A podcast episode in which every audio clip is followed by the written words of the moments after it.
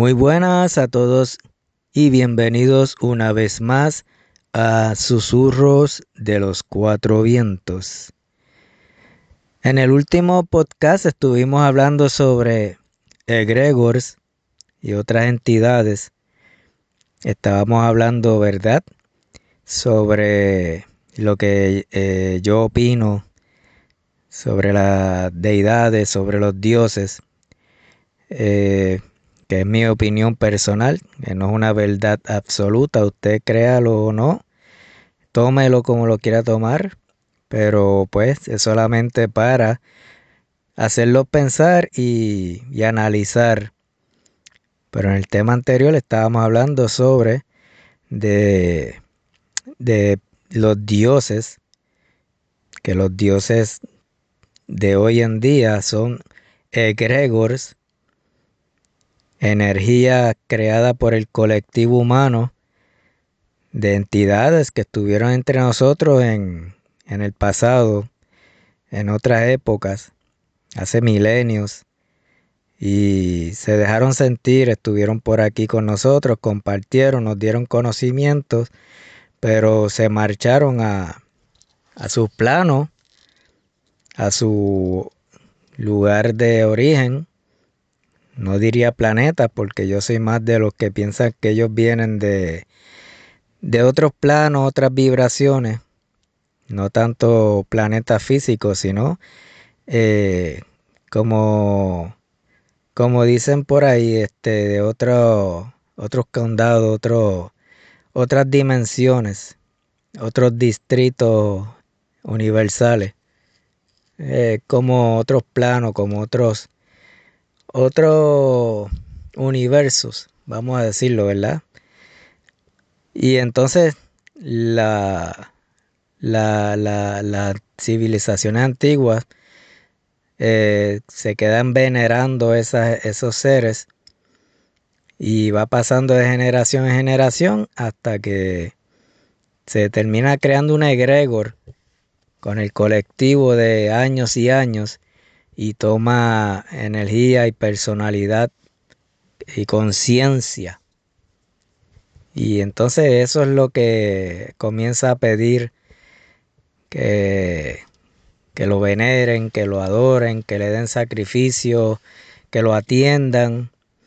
Y eso es lo que hoy en día la mayoría de las religiones este, están siguiendo, ¿verdad? Eh, pero al decir esto, no estoy diciendo que no se debe de, de honrar a esta entidad, ¿verdad? Que hacerlo con mucha precaución y mucho respeto.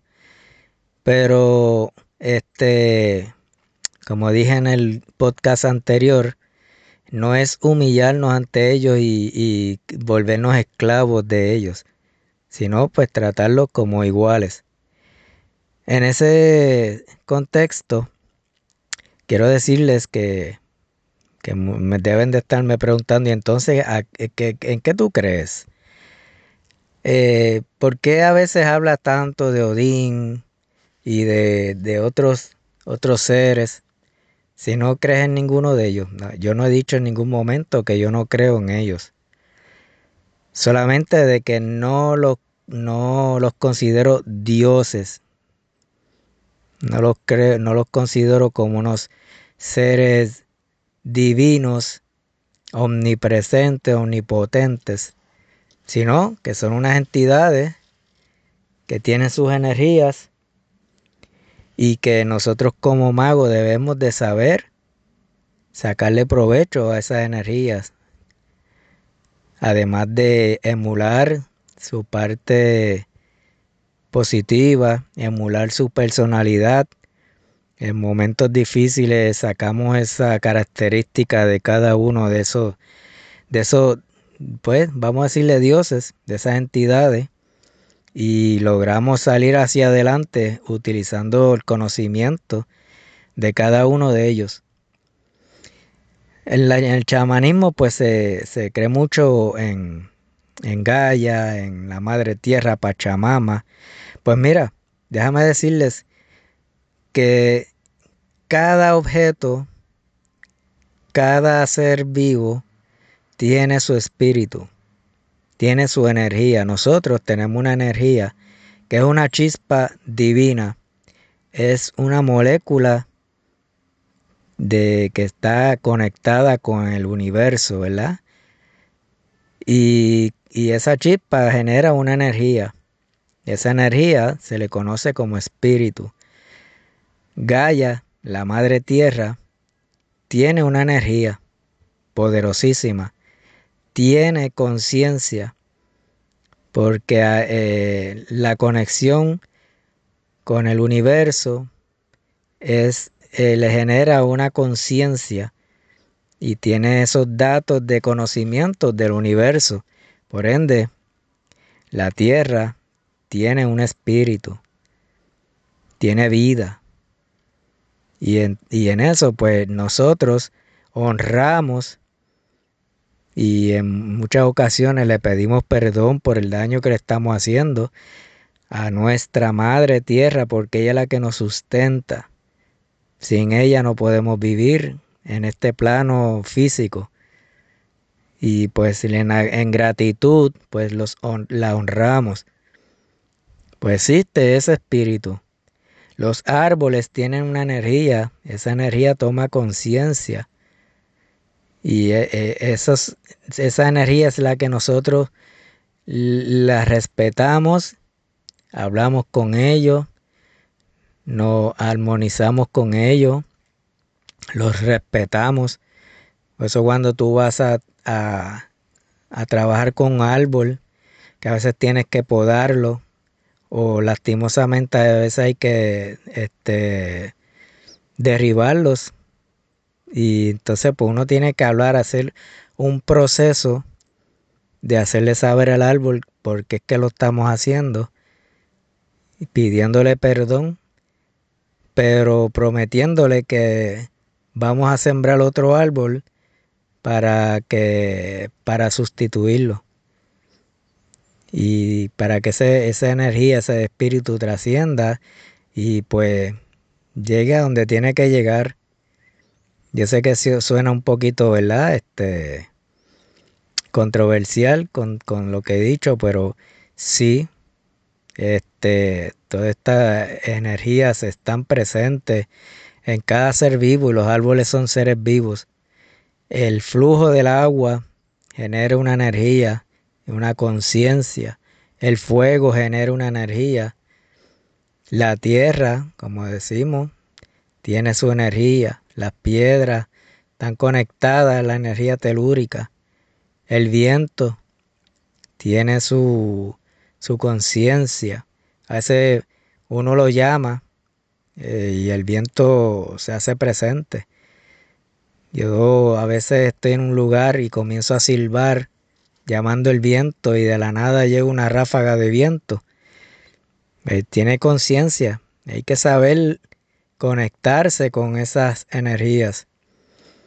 Al igual que hablo mucho de los dragones, trabajo mucho con dragones, pues cada dragón es una energía, una energía con unas particularidades, con una personalidad y pues si tú logras conectarte con esas energías y logras tener esa conexión, como dije, valga la redundancia, tú puedes trabajar con ellos, honrarlos y tenerlos como guardianes, consejeros.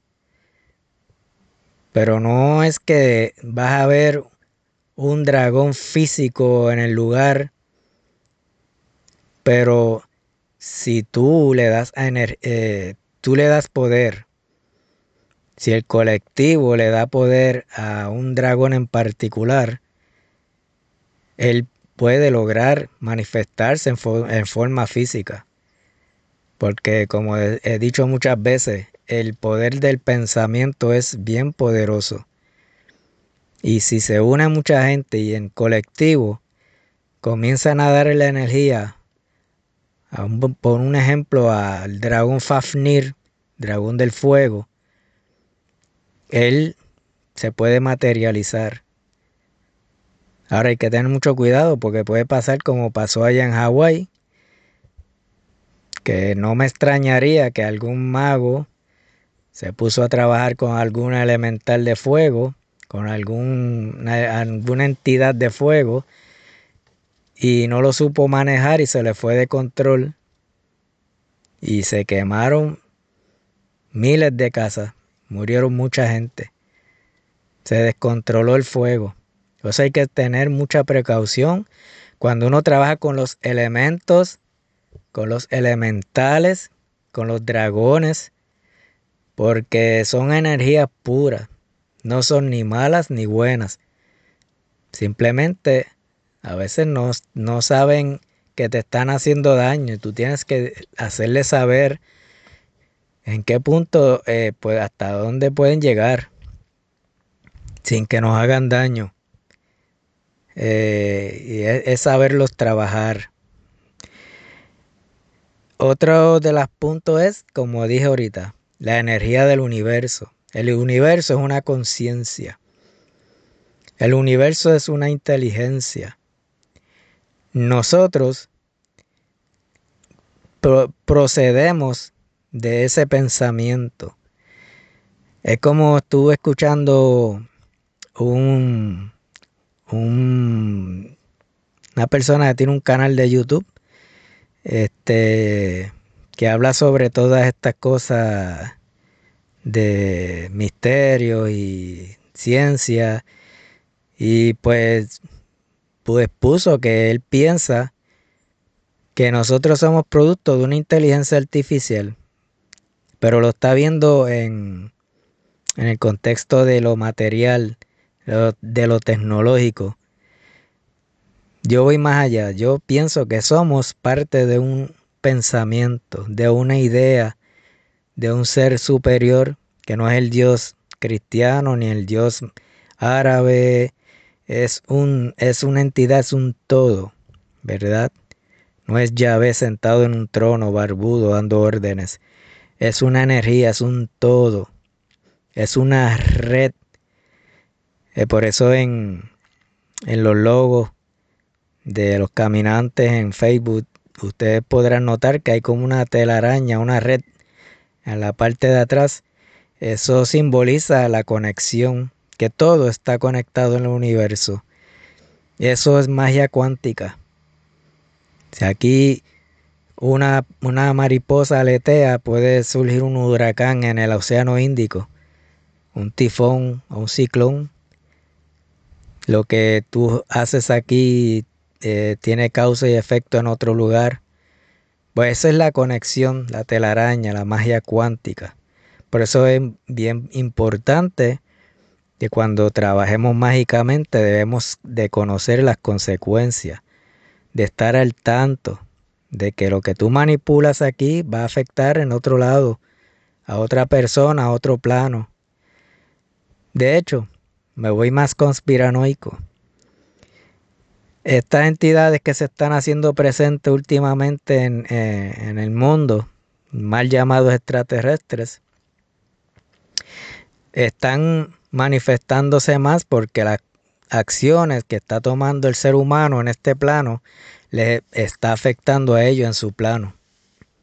Y ellos están tratando de, de dejarnos saber de que estamos por mal camino y no es que se preocupen de que nosotros nos extingamos, eh, de que nosotros nos desaparezcamos y nos matemos unos a otros. Lo que pasa es que lo que hagamos aquí les afecta a ellos. Pues todo, todo está interconectado.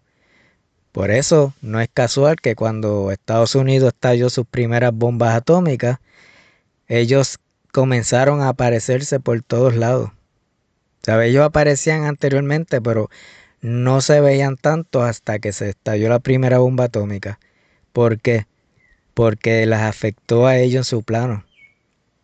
Y tuvieron que venir y manifestarse acá para, para advertir de que no solamente nos vamos a extinguir nosotros, sino que les vamos a hacer daño a ellos también. Así que con eso quiero hacerles saber que todo está interconectado, no solamente en este universo, en todos los multiversos. Es una telaraña interconectada. Otra de las cosas que quería dejarles saber, que por eso estoy haciendo esta segunda parte, es sobre los símbolos. Los símbolos adquieren una energía en particular. Cuando una compañía crea un logo, les da un poder, les da un motivo. Para hacer los logos no están ahí por, porque están bonitos, tienen un, poder oculto, Ya tienen una, una intención. Un logo o un sigil, pueden buscar que es un sigil, un símbolo, un sello, tú lo dibujas y le das una intención y lo cargas. Eso está en la magia del caos.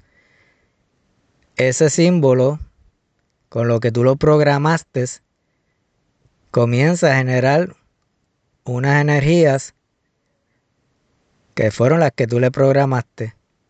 Y por eso muchas compañías tienen un símbolo, un logo. Compañías farmacéuticas, este, eh, compañías electrónicas, de productos, de cerveza, de refresco, todos tienen un, un símbolo. Y esos símbolos generan una, tienen una programación que generan unos sentimientos, unas actitudes en el ser humano para consumir, para volverte adicto al producto. Por eso eh, es que utilizan tanto simbología. Por eso es importante que si tú estás empezando la magia, debes de estudiar simbología. Pues la simbología es bien importante en la magia. Los magos utilizan los símbolos para para trabajar su magia, para, para eh, con, para, ¿cómo les digo la palabra? Para que lo entiendan. Para activar, era la palabra que estaba buscando, para activar unas intenciones, para activar un trabajo mágico. Y ellos desde que comienzan a, a, a dibujar el símbolo, ya le están dando una programación mental con lo que están dibujando. Y lo cargas de diferentes maneras, con diferentes fases de la luna, con diferentes estaciones del año, diferentes horarios, horas planetarias, etc. Y ese símbolo toma una programación para, para una función en particular. Y esa es una energía que se crea, que está atado a los egregores. Y la gente va mirando el símbolo.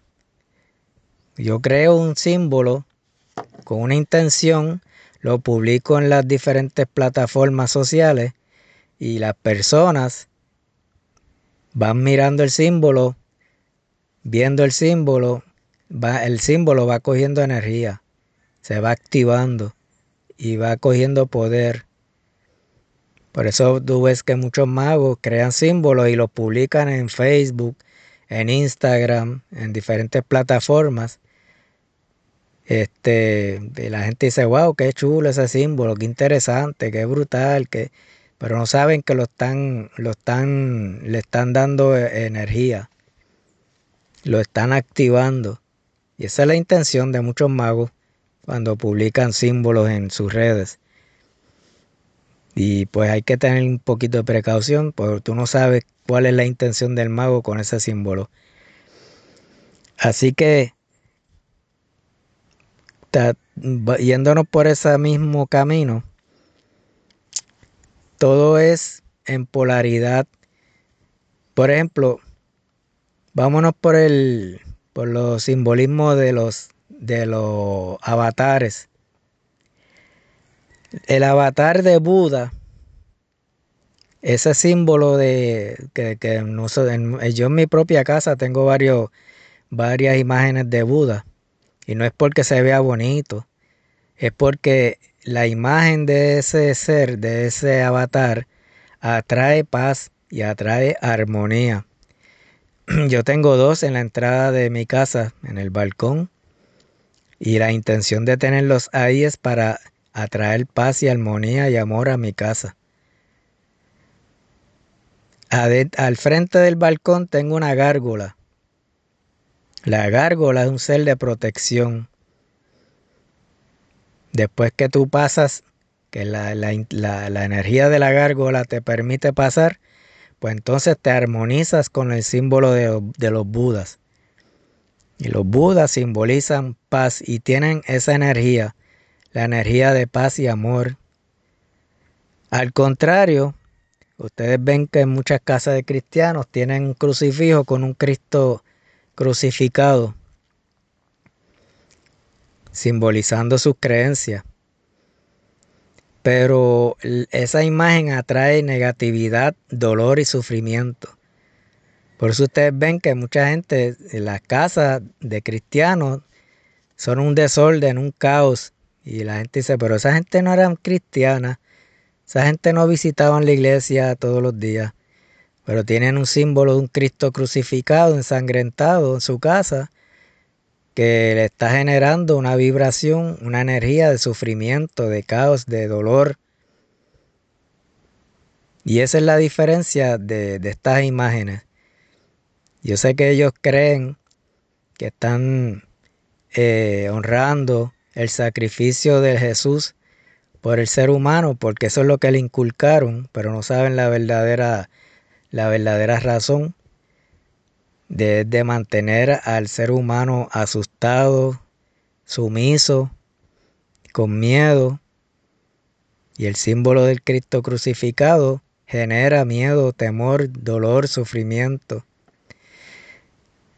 Por eso es bueno que estudien los símbolos, las imágenes, que simbolizan cada imagen. Eh, eh, llevas a tu casa un cuadro que encontraste que te gustó, que alguien te regaló, que lo encontraste, pero tú no sabes qué genera ese cuadro, qué energía trae, igual que muchos objetos. Yo he ido a, investigar casas que, tienen eh, fenómenos poltergeist y en varias de ellas, de ellos, el foco que genera las manifestaciones han sido objetos que han llevado a la casa, cuadros, imágenes que generan unas energías que atraen, traen un, una larva astral, traen una entidad oscura pegada. Porque la, energía que, que, crea esa imagen, esa, esa, ese cuadro, lo que llevaste, atrae a estas entidades y si tú no sabes que está ahí, él se, vuelve loco y comienza a, manifestarse y a poseer el lugar. Y si tú no lo limpiaste, lo exorcizaste, limpiaste el objeto, o como hacemos mucho, que no, no lo exorcizamos, pero sí programamos a la entidad que está en, en, en el objeto. ¿Sabes?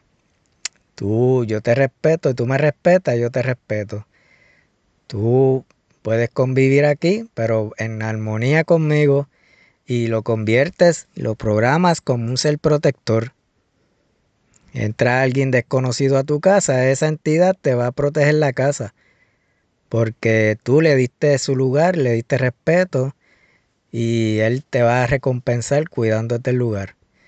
Pero si tú no le das respeto y, no le das una intención, esa energía que está en el cuadro o en la imagen, eh, lo que llevaste a tu casa, comienza a manifestarse para atraer tu atención y, y esas son las manifestaciones de Poltergeist. Y hay otras varias, varios este, asuntos que son los que atraen estas entidades, pero eso es uno de ellos. Que con ello quiero decir que que los simbolismos, las imágenes, todas estas cosas atraen unas energías. Los espejos, Los espejos pueden atraer entidades, abrir portales. Y si tú no constantemente no los mantienes limpio, armonizado, tapado, puedes atraer entidades que están, que se pueden reflejar, que no lo vemos con nuestros ojos físicos, pero están ahí, entonces se reflejan en el espejo y, y pueden manifestarse. Pueden tomar una forma física o adquirir más poder.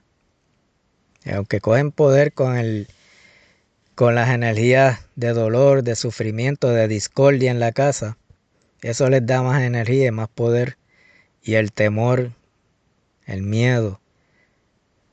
Pero una casa de amor, de armonía, de, de, que todo está en orden, no les sirve de alimento a muchos de ellos. Ellos se van solitos. Tú no tienes ni que exorcizarlos. Así que, nada, eso es lo que quería traerles con esta segunda parte. Y pues recordar también de que antes de irme que hay egregores que utilizan este esa energía del colectivo de nuestros pensamientos Existen las larvas astrales que se alimentan de nuestra fe, de nuestra fe religiosa. Por eso hay muchas iglesias, estos investigadores paranormales van a las iglesias a investigar y salen con muchas pruebas de fenómenos paranormales. Y uno dice, pero ¿cómo es posible que una iglesia hayan tantos fenómenos paranormales, porque es que estas entidades se alimentan del furor de las personas, de, de las emociones. Y en las iglesias hay muchas emociones. La gente llegan con muchos problemas de la calle y los manifiestan ahí, lloran, gritan, pataletean. Este, cuando ponen una música se van en trance y eso las atrae. Y estos egregores también se, se toman vida y crecen con esas energías de las manifestaciones, de las emociones de las personas. Los estadios de baloncesto, de fútbol, de, de, béisbol, de, todos estos deportes, también son mucho, bien alimenticios para estas entidades. Nada, así que muy agradecido por escucharme. No sin antes invitarlos a que visiten mis diferentes plataformas tengo dos canales de YouTube. Una de ellos es la del clan de los, de los caminantes de los cuatro vientos. El canal se llama, igual que este podcast, Susurros de los cuatro vientos.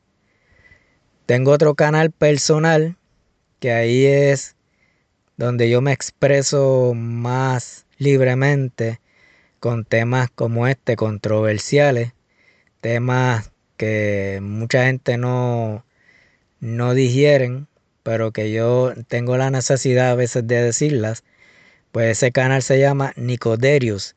Nicoderius. Y ahí pues hablo temas así esotéricos y, y temas difíciles de digerir muchas veces, pero bien importantes. No aclarando de que no es una verdad absoluta, pero sí de que es una posibilidad y de que tiene cabida en, nuestra realidad. estamos en Instagram como los caminantes de los cuatro vientos. Estamos en Facebook como los caminantes de los cuatro vientos también. Eh, y en TikTok creo que hay algo por ahí eh, como Nicoderius. Este, y tenemos un web de una plataforma web que se llama Caminante de los Cuatro Vientos también. Ahí mi, mi esposa pues está publicando muchas cosas interesantes también. Nada, se les quiere mucho, se me cuidan y como siempre decimos, que el viento siempre sople a su favor y hasta la próxima. Chao.